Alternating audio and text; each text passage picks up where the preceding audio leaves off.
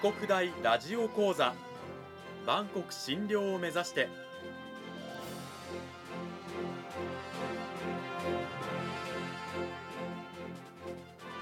番組タイトルにある万国診療とは世界の架け橋を意味する言葉です。この番組はアジアの十字路に位置するここ沖縄にある沖縄国際大学で日々どのような研究や教育が行われているのかを発信していく番組です。案内人はラジオ沖縄アナウンサー小橋川響が務めます。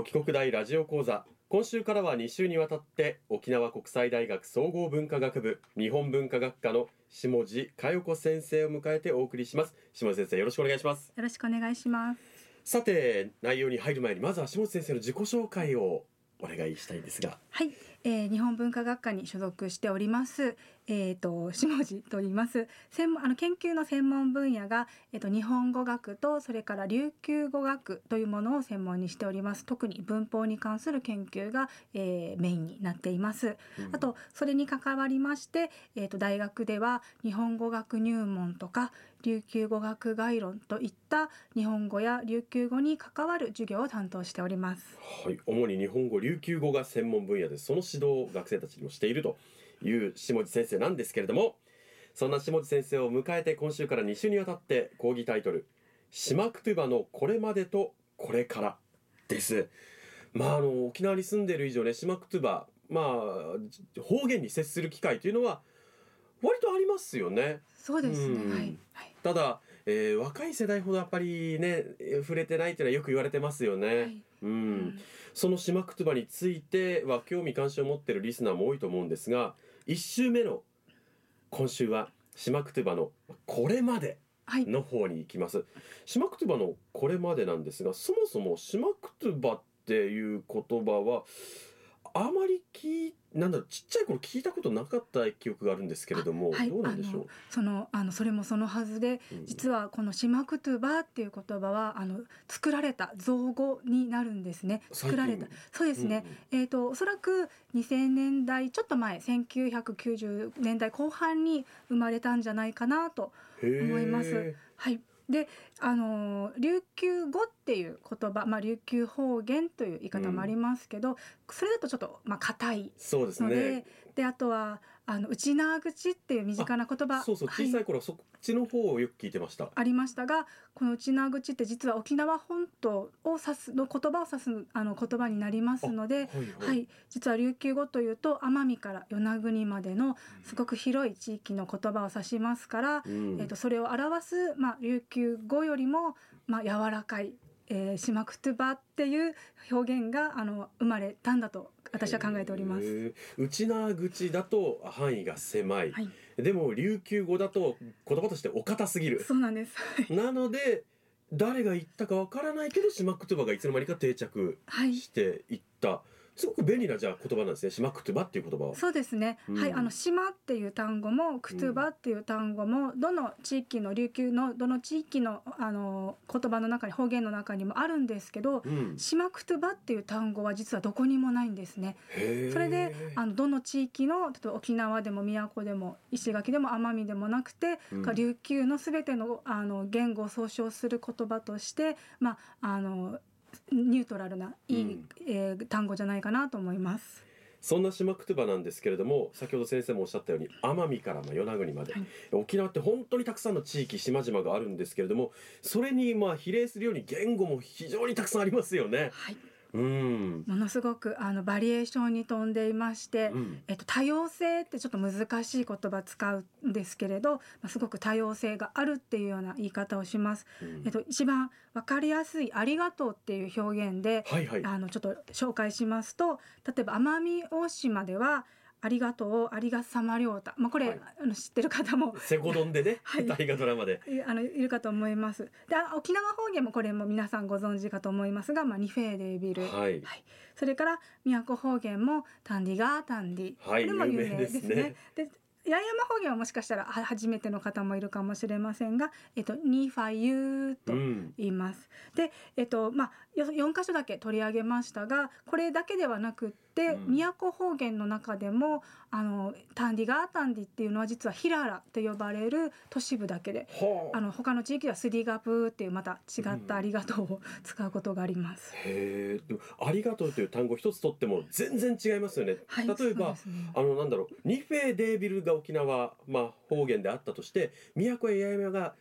ニフェデービルにちょっと近い言い方をするとかだったらわかるんですけどタンディガータンディとかニファイユーとかはい全く違う言語で、そうですね。なぜこんなに違うんだろうっていうのはなんかあるんですか研究は？あ。はい、えー、とあのやっぱり言語沖縄だけじゃなくて琉球沖縄だけじゃなくて言語そのものがそうなんですけれどやっぱりこう交流によってあの近くなっていくんですね。はいで琉球の島々っていうのは海に隔てられていますからやっぱりこの海っていうのはあの人の交流を妨げる大きな要因になるんですね。それで、えー、とこう海に隔てられて島ごとに言葉が変わるというのはもうあはあのどこの地域でもありますしうん。あとはまああの同じ島の中であっても山があったり川があったり遠かったり、はい、いろいろな要因によって昔はこう便利な車とかうん。自転車も、えないですね。当然飛行機もありませんからうん。みんな徒歩で移動しますからそういうのがあの要因になったりしてあとは生活圏し生活のする場所とかがあまりこう外に出ないような生活スタイルしているとやっぱりうちにうん。ちょっと外とは違った言葉になったりっていうことが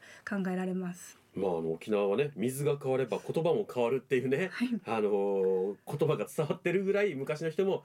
やっぱり地域ごとに言葉ってすごい違うよねって思ってたとはい。いうことなんですよね。お年寄りにお話聞くと、うん。あのもう私からすると同じにしか聞こえないんですけれどあそれは隣のあそこの集落の言い方で うちはこういう言い方しませんよっていうふうに よく言われてあそうなんですかって驚くんですけどもうあのわこっちには分からないんですね。でもうん。中の、えー、と方にとっては隣と自分たちの言葉の違いというのはものすごく意識されています。話す方どんどん少なくなってずっと言われてるのが消滅の危機にあるってことですよね。そうですね、うん。はいこれもあのー2019年にあすみません2019じゃないですね。2009年にあのユネスコというところが世界消滅危機言語地図というのを発表しまして、うん。これがまあ朝日新聞で紹介されて、えっと、日本の国の中には8つの言語が入っていて、そのうちの6つが実はあの奄美から与那国のその南西諸島の琉球の言葉であるということに大変衝撃を受けた方もいるんじゃないかなと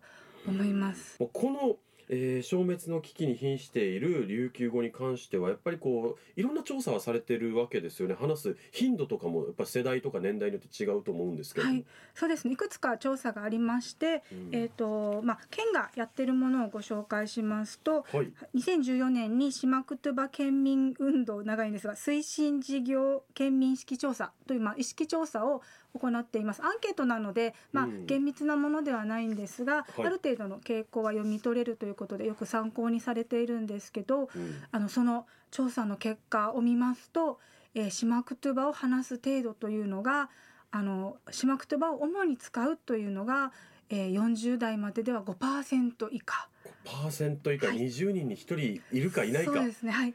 そして、えーとまあ、島クトゥバと、えー日本語の共通語を同じ程度使うよっていう回答をした人があの30代までだと20%以下あの共通語と同程度であっても20%以下という、はい、数字が出ています。40代まではこう明確にこう使う頻度がもう減ってきてるそうですねあの明らかに使わない人が増えていると言っていいと思います。逆に50代からはじゃあこう頻度は上がってるあのことなんでしょうか。40代よりはマシだという程度なんですが、えっとこれもすごく地域差が大きいようで、うん。えー例えば宮古なんかだとはい50代でも割と、あの同じ程度使いますって回答多く見られたんですが、うん。えー石垣地区であるとか、まあ、沖縄本島になると,、えー、とやっぱりこう使わないっていう50代の方がおあのすごく多いようにみあの見えました。なぜ若い世代があの使わなくなってるんでしょうか？先生はどういうふうにお考えでしょうか、はい、えー、いろいろな説があるんですけれど、えー、まず一つはやはりあの歴史的に方言よりも標準語がいいよっていう教育が行われたっていうのがまず一つのきっかけになっているのは間違いなくて、はい、ただそれだけが全てではなくてそれを受けて、あの家庭の中それから地域で島言葉が使われなくなったっていうのがあの最も大きな要因だと思います。昔の、えー、70代80代の方の話聞いてると学校ではまああの標準語使わないと怒られるから使ったけど学校の外ではもう全て島クトゥバで